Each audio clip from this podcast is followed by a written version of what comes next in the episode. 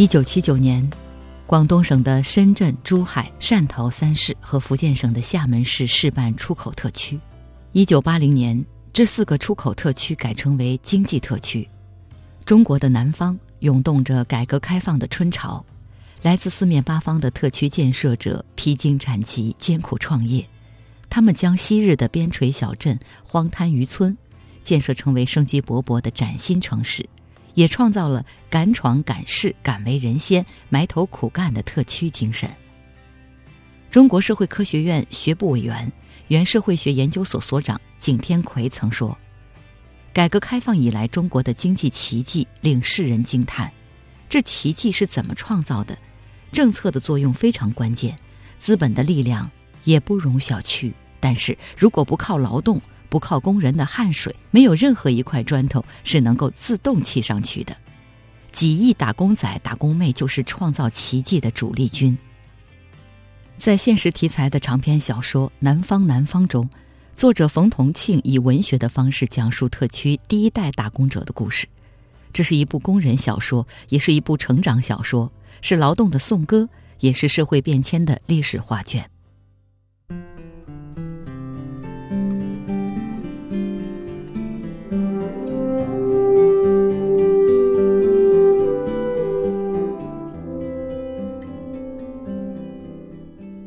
是一部冷静又热情的小说，它讲述了属于奋斗者的火热春天，也在冷静观察继往开来的大时代。劳动社会学专家冯同庆，以文学的形式讲述特区第一代打工者的成长故事，讴歌劳动与工匠精神，呼唤。中国制造的复兴。本期轻阅读，翻开冯同庆小说《南方南方》，聆听特区第一代打工者的青春之歌，看见历史变迁中的工人命运与特区发展。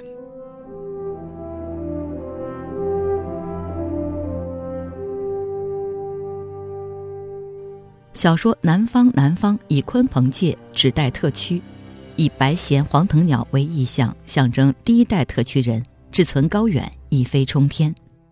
小说以女主人公苑珠姬在高中毕业后到特区打工成长的经历为主线，讲述了新老两代女工不同的人生经历，一样的拼搏精神。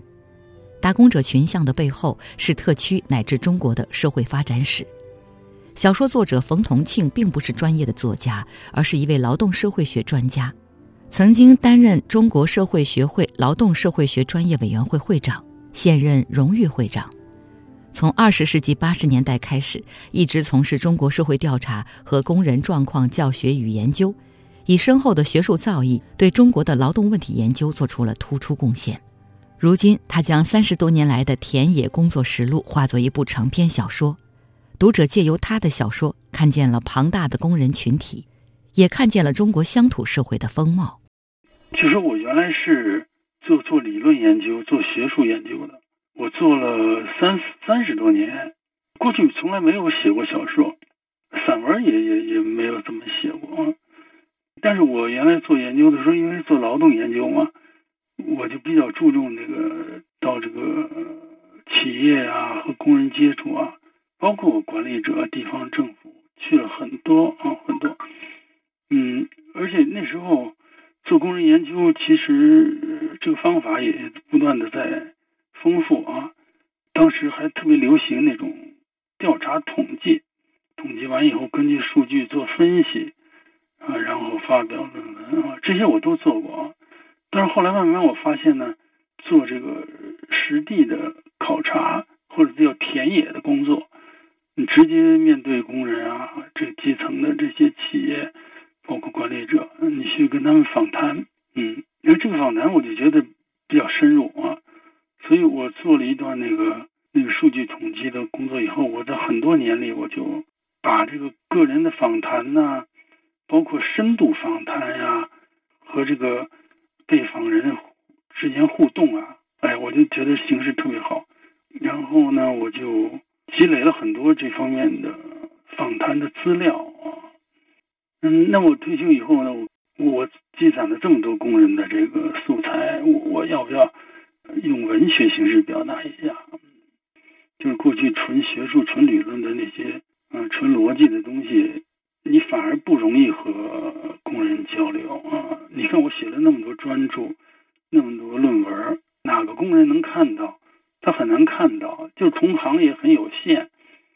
我想，我我这么多年的积累，我要真写了小说，是不是和工人，甚至和管理工人相关的管理者、政府啊、资本啊什么？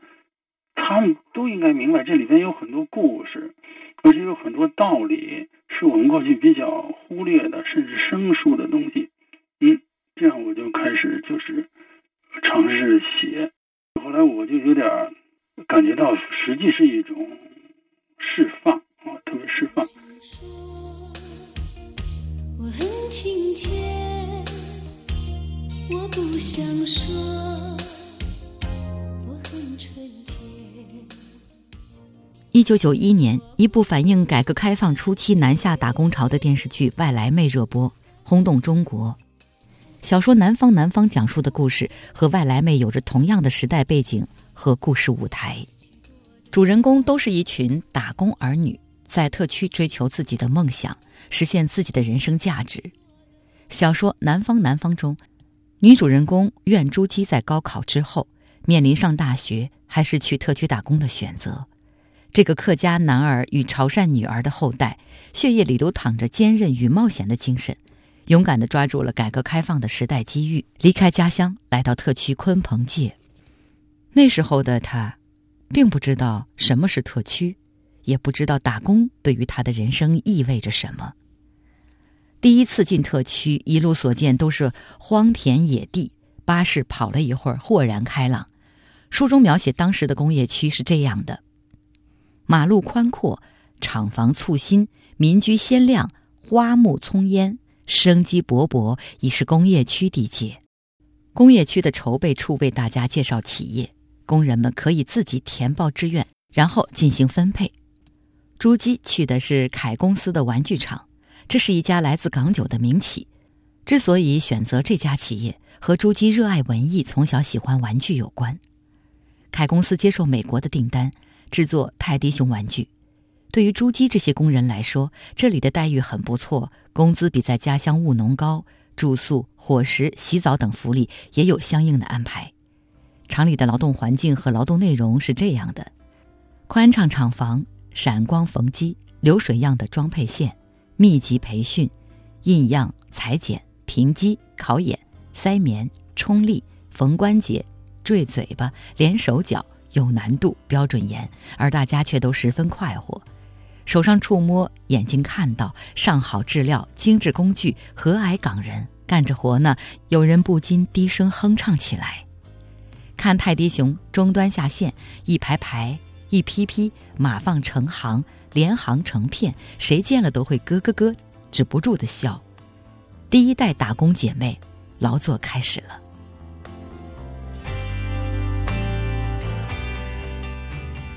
和朱姬一起进厂的姐妹，有像朱姬一样的高中生，好多还有潮汕乡员，更多的是从粤西粤北来的。他们的文化程度比较低，岁数也比朱姬他们大。这些姐姐们最关心的就是什么时候发工资、加班能不能加薪、家里的丈夫能不能也来打工这样关于挣钱的事。毕竟当时在他们的家乡，还有人常常饿肚子。特区是这些女工们的命运转折点。她们有着各自不同的人生经历与家庭背景，却都是怀揣梦想来特区打拼。她们创造了特区的奇迹，特区也成就了她们。经历风雨，女工们共同成长进步。小说中的苑珠姬后来成长为工业区总工会的女工部部长，和她一起在凯公司打工的小姐妹们也有各自的精彩人生。珠姬留在特区，是因为她发现了自己的长处和感兴趣的领域。更重要的是，她希望尽自己所能去帮助更多的打工者。跟随朱姬，我们看到了无意间引发工厂大火的打工妹王丫丫，也看到了从矿区来到特区的靳秀秀等等。在小说中，作者冯同庆并不避讳他们身上的缺点，也不粉饰他们所处的环境，更不讳言他们走过的弯路与歧路。他希望尽量真实的去描述特区和打工者，也正因为这样，这些人物身上真善美的部分显得尤为闪亮，充满力量。冯同庆说，小说中的人物，甚至包括凯公司这样的企业，都是有相应的原型的。我接触了。几百上千的工人都是有的，而且我接触工人不是说随便聊聊，我们都是，比如说设计好提纲啊去谈。虽然有的不是我直接谈的，比如说我们的助手啊，或者年轻老师帮着一起谈，甚至比如说我们在一个企业里，我们做调查，我们住在企业里若干天，嗯，跟他们一起吃饭啊，观察他们啊，这这种接触太多了。其实。在某种意义上，这是一个非虚构的、非虚构的小说啊，基本都是真实的东西，包括一些像苑珠姬这样的，本身她是蛇口工业区的女工部长，这都是真人真事儿。你如果从新闻报道里去看，她叫郑艳萍。除了这个具具体的一个像像这些人物之外，多数人都是真实的东西，但是呢。我我需要把他们这个通过文学形式表达出来。呃，当然我写了他们的呃这个劳动的艰难啊，包括心理的这种纠结，甚至也有你说的他们有也有缺点也有不足。当然文学需要夸张啊、神话呀，但是就我接触的人啊，因为我自己我上大学的时候也在工厂劳动过。嗯，我后来做呃这个社会调查、实地的实验调查，我接触的更多啊。我觉得我反映的反而是应该是比较真实的，起码比较真实的啊。我也没有太多的溢美，没有更多的这个故意的丑化。呃，你你还问这个为什么写了好多女工啊？因为我我最早到深圳到珠三角调查的时候。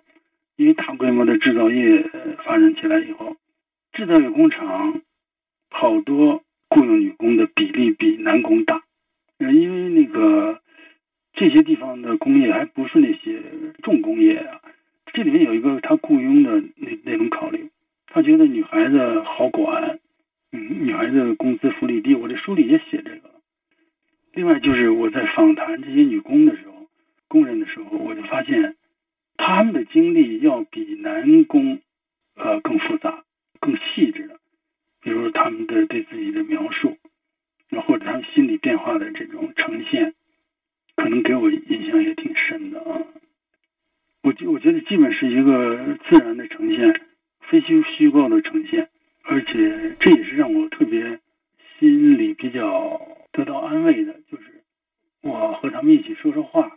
啊，或者把和他们说的话呈现给更多的读者，有好多孩子那经历啊，我我小说里写了，太丰富了，而且本身这流动呢，它是市场这这个里面的流动，他们的变化特别多，这个反映的问题也就更更多。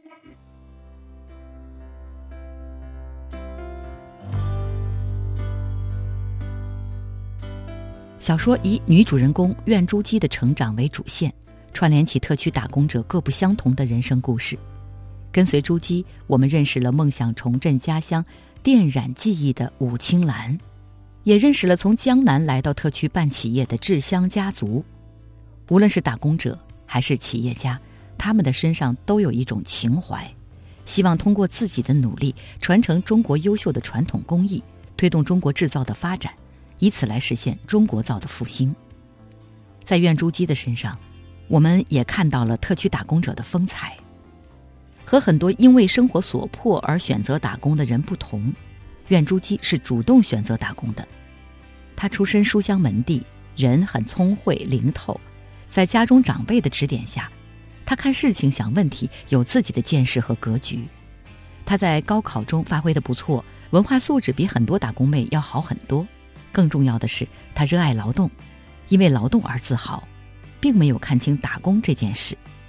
他的身上有自尊自信，这段工厂一线的生产经历和姐妹们与资方交涉的经历，都让她更深刻地理解了特区打工者面临的困境以及劳资双方交流沟通的重要性。也因为这样，后来她上大学选择了法律专业，后来为女工们提供法律方面的帮助，都与她最初的打工经历有关。可以说，打工改变了他的人生。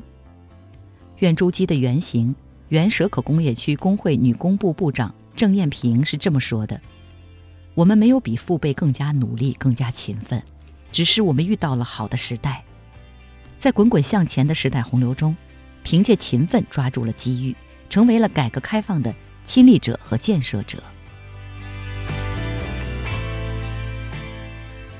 冯同庆说：“女工们的进步折射出社会的变化。”同时，他也为自己笔下的女工们设置了很多需要面对的问题，这些问题往往隐含着更为深刻的现实命题，需要我们共同来回答。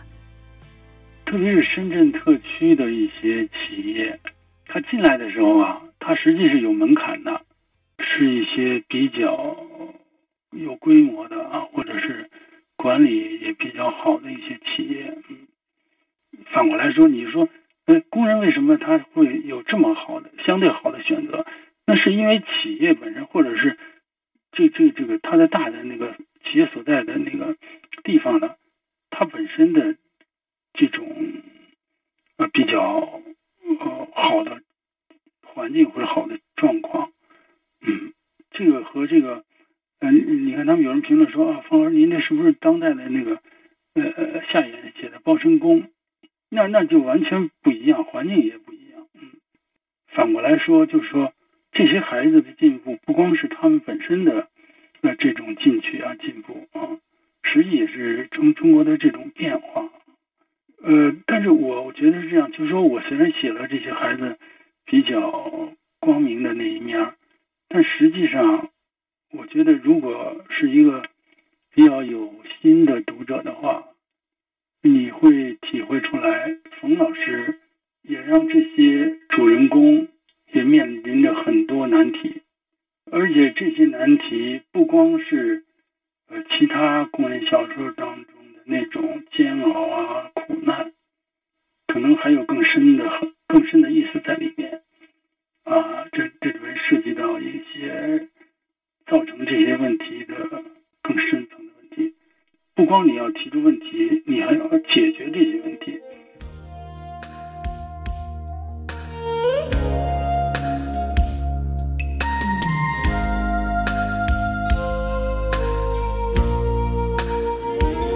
我不想说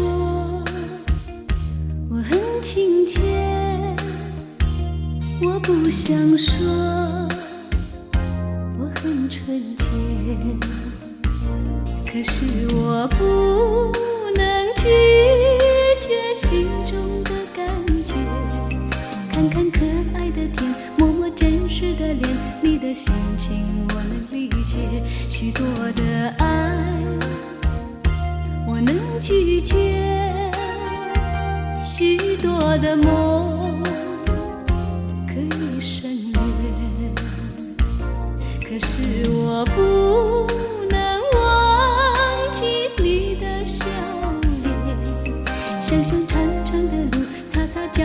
这些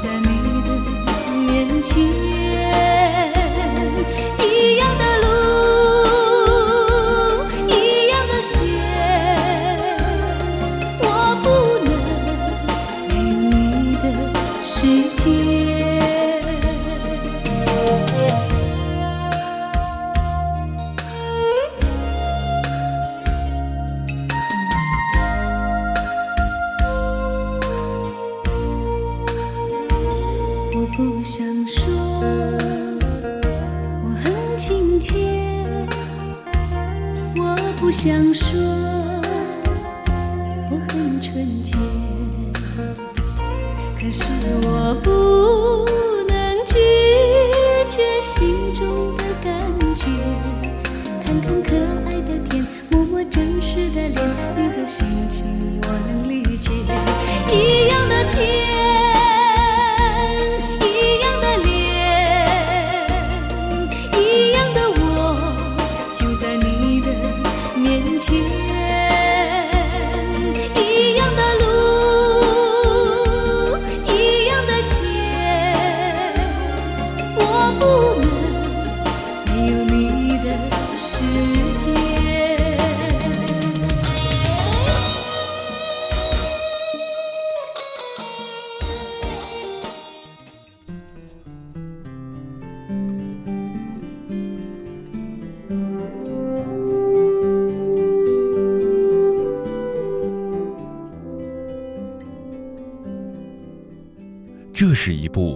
静又热情的小说，它讲述了属于奋斗者的火热春天，也在冷静观察继往开来的大时代。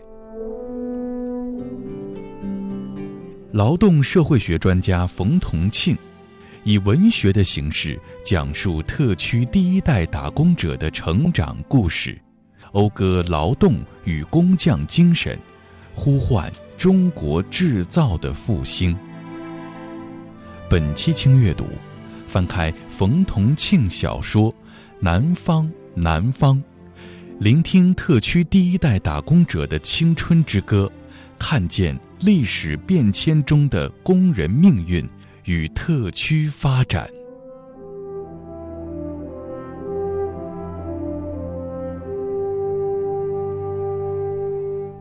独到之处，乐在其中。欢迎各位继续收听微言絮语版本的轻阅读。主播周薇代表今天的责任编辑丁旭，感谢各位的守候。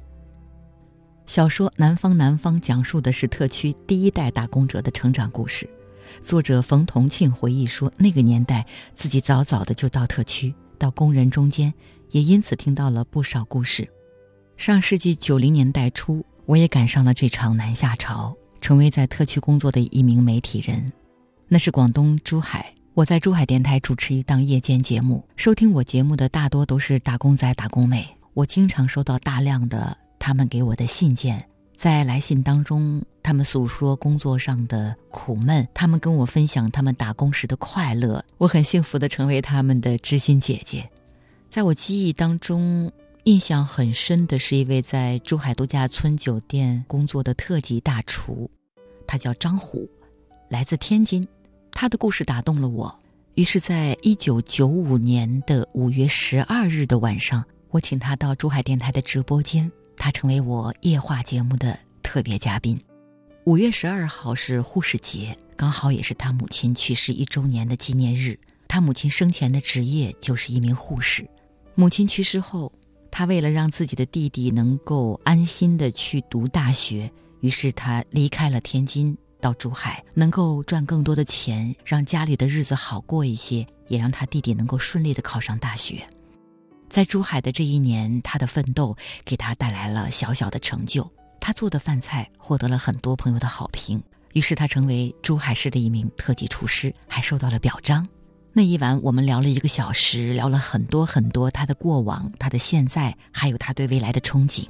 那天，张虎在直播间流下了动情的眼泪。他在话筒面前深情地对妈妈说：“妈妈，今天是你离开我们整整一周年的纪念日。我在珠海挺好的，弟弟和爸爸在天津也非常好，请妈妈一定放心。”我记得那天晚上直播间的热线电话一直响个不停，很多听众打电话进来，他们鼓励张虎，祝福张虎。那期节目让我荣幸的拿到了全国广播节目金话筒奖。那一年我二十六岁，我的嘉宾张虎二十二岁。好，这里是轻阅读，让我们回到今天为大家推荐的这本小说《南方南方》当中。小说《南方南方》女主人公叫苑珠姬，到特区打工后，很快的被卷入一次劳资纠纷中。珠姬这批女工进入港资企业凯公司的工厂，是在初秋。流水作业虽然紧张，却没有太多的加班。随着天气渐渐转凉，加班多了起来。接着周末也没了，还有不少姐妹喊累。入冬后的一天，工业区团委通知朱姬，周日开会商量新年联欢。得到公司批准后，朱姬去开会了。可是她回来的时候，没有一个工人在做工。原来，在他开会的时候，正在加班的女工六妹忽然昏厥了，姐妹们围了过来。港方的廖小姐也过来，说已经联系过了，让大家等医生。但是工人明珠不肯就这样看着六妹昏迷，抱起六妹掐人中。六妹醒过来了，虽然神情依旧疲惫，但是已经没有大碍。廖小姐说，在港九这样的情况是常见的，昏过去的人大多会自动缓解的。明珠误会了这句话，大声喊道：“你是说我不该去救，我做错了吗？廖小姐不及回答，姐妹们已经围了上来，七嘴八舌地说：“如果不救，说不准出人命呢。能缓过来，缓不过来呢？为赶工赔上性命吗？是我们是打工的，打工命薄不值钱吗？”经理部的人也来了，安抚女工说：“我也打过工了，很艰辛呢。”可是大家知道，货有货期，船有船期了。如果耽搁了，无法挽回喽。所以，请姐妹们回各自岗位啊。可是女工们回答说：“我说港姐姐、港先生，货期、船期，我就要问了，有没有工期？八小时之外，星期天要休息，是不是呢？搬工厂得有规定。细妹说了，我还告诉大家，上面正酝酿修改法规。”每周双休，凡要加班加倍工资，这可不是瞎说。这样一来，人心浮动，工是没有办法继续了。朱姬开完会回来，知道了这件事，更问出来六妹昏厥的原因。除了加班太累，还因为担心家里的事休息不好。姐妹们推出朱姬和港方交涉，朱姬认认真真的写出女工们关心的话题：为什么我们生产的泰迪熊不能卖给我们？为什么加班工资与平日工资不分别计算？为什么货期船期排那么紧，连法定公休都没有了？为什么想让自己的丈夫来打工，公司不答复？等等。朱姬去找黄总，这边女工们纷纷停工了，说不放朱姬就不上工。这下朱姬和黄总也没什么可谈的了。港方误认为是朱姬带头让工人息工。而且没有提前知会公司，对于这件事情，公司通知朱姬要他承认错误、承担责任，否则停止工作，直至辞退。眼看着情况愈演愈烈，工业区的领导来厂里做协调，黄总答应和朱姬这些女工代表们重新商量，对朱姬也不再追责。解除误会之后，女工们拿出解决方案。港方的黄总也认真考虑，和女工们协商条款，最后达成共识：退税补工资，加班需商量，探亲有假期。这就是鲲鹏界工业区第一份企业劳资协商的结果。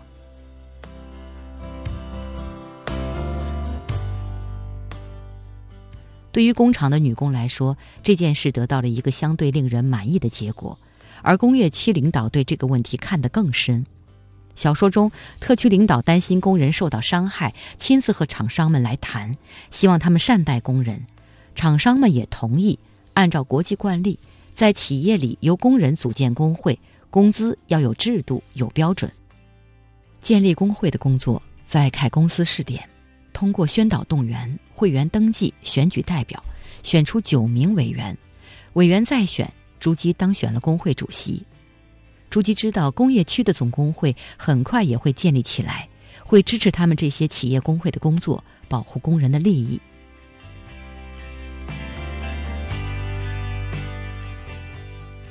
劳动关系是小说《南方南方》的一个重要主题。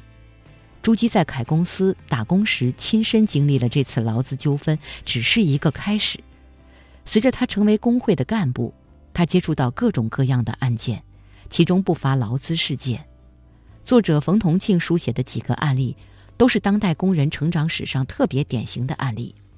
他想通过这种形式改变人们的刻板印象。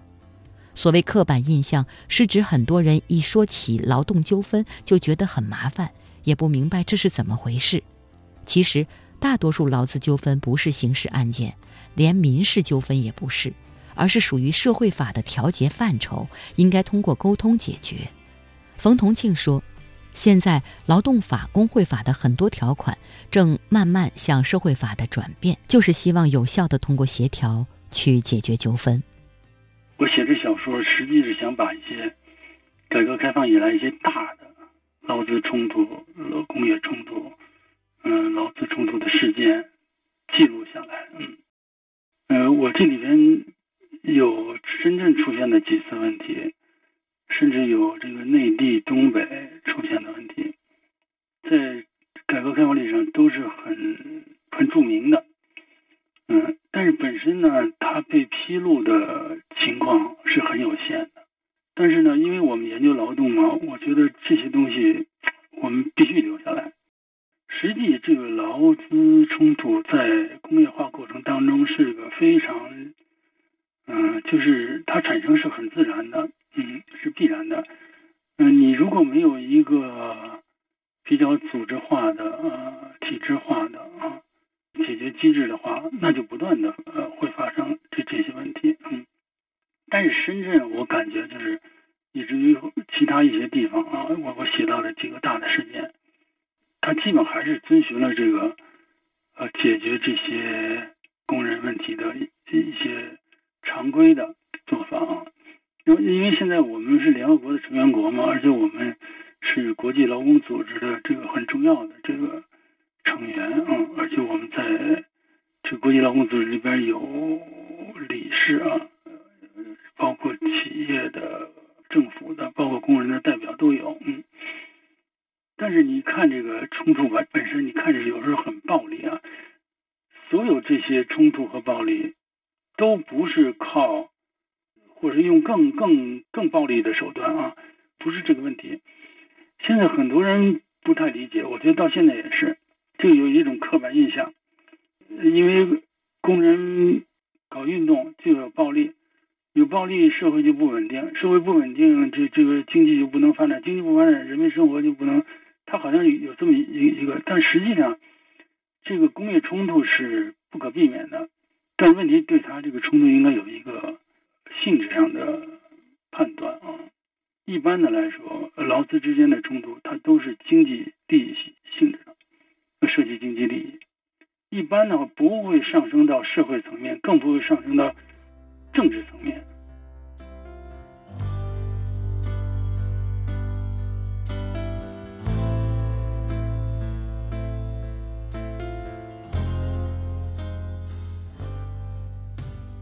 小说中，苑珠姬这些女工用自己的双手创造了特区的奇迹，而特区也改变了他们的人生轨迹，给了他们从未想过的人生可能。让我们看看现实中的特区深圳。上世纪八十年代初，深圳还处于改革开放的初期，依赖地缘优势和政策优势，吸引了许多外资纷纷来这里建厂。这些工厂大多是劳动密集性产业，也就是手工制造业，需要庞大的人力。尤其是心思细密的女工，当企业的招工广告贴到农村，一些农村的女孩们看到了不一样的出路。在当时的中国农村，大部分女孩的受教育程度不高，即使家里有教育的条件和机会，往往都给了男性。劳作、嫁人、生子，几乎就是人生写定的剧本。到特区打工，无疑是一条充满希望的出路。于是，无数的女性怀揣梦想离开家乡，投奔特区，并不是所有的人都能获得成功，但是打工是当时为数不多的改变命运的途径之一。打工的日子很苦，但是这些女工经受住了生活的考验，走出了一片天，胸中有团自强的火，她们的路越走越宽，越走越远。在小说中，作者冯同庆还讲述了近代纺织女工的故事，描绘一代女工勇于开拓、打破传统的品质。小说中，苑珠姬有一位太姥姥，原名黄阿女，是近代中国最早的机织女工之一。黄阿女心灵手巧，擅长潮汕地区的潮绣。阿女的青梅竹马阿仔虽然是男子，做起潮绣比阿女还厉害。两人合作的绣品推陈出新，远泛海外。一次，在看到丝厂招来女工的画片之后，阿女决定要进丝厂。她和阿仔订了私婚，约好了一起去丝厂工作。当时，丝厂生产的厂丝压过本地传统的土丝，已经惹人怨愤。丝厂多雇女工，更生出流言。为证清白与贞洁，很多女工挽发梳发髻，发誓不出嫁。这就是自梳女。进入丝厂工作的阿女也跟随女工姐妹按了手印，改名光郎，成了自梳女。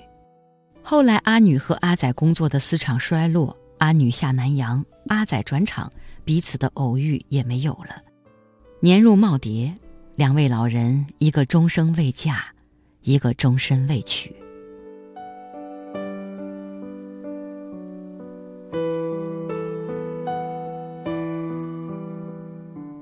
冯同庆说：“我想把文化历史写出来，企业生长，工人成长，很多问题不是金钱制度解决得了的，要靠文化，要了解产业、工人发展的历史脉络。”他曾经举例说，自己做劳工研究几十年，很晚才知道丁龙的故事。丁龙原名马万昌，又名马进龙，广东台山人。一八七五年，十八岁时成为一名美国的华工。他的劳动美德和善行，让雇佣他的美国人深受震撼。雇主问他何以能够如此，他说没有什么特别的。父亲告诉自己应该这样做，而父亲是爷爷告诉他的。雇主问他有什么梦想，想帮助他实现。他提出共同捐资，在哥伦比亚大学建立东亚系，向美国介绍中国，让美国人了解中国人。后来，钱穆先生了解到哥伦比亚大学东亚系的这段来历，十分感动，还写文章向中国人介绍这位华侨的故事。在小说《南方南方》中，作者冯同庆也不遗余力地书写中国的工匠精神和传统技艺。还塑造了想要复兴家乡、电染技艺的武青兰，传承制香工艺的李氏家族等等。冯同庆挖掘、记录和讲述的这些人与事、记忆与生活的传统，也在传达中国工人精神的历史来源与传承，表达着对年轻一代工人的期待与希望。因为这个，嗯，工业化本身啊，它对这个传统文化、传统的记忆。它带来的冲击是很厉害的啊，很厉害的。我父亲啊，在四十年代有六六年的时间是和一个共产党的一个早期的共产党人叫季朝鼎，他本身是二七年的共产党员，哥伦比亚大学的经济学博士。后来我就看到这个季伯伯有一本书，他说中国历史上的基本经济区。他就说，中国本身有很好的自然环境，甚至好多土地是自行肥效的啊。但是我们的农民问题解决不了，农民向工业的转化遇到好多问题。他就提出来一个，怎么把这传统的东西和这个现代的东西能够有机结合起来。所以我我写这些东西，我很多的也是受到这个季伯伯他的这些论断的这个影响，就是要在。传统里去发掘一个和近代相通的东西，所以我写这东西，我可能真是出于一种很感性的、自然的那种愿望。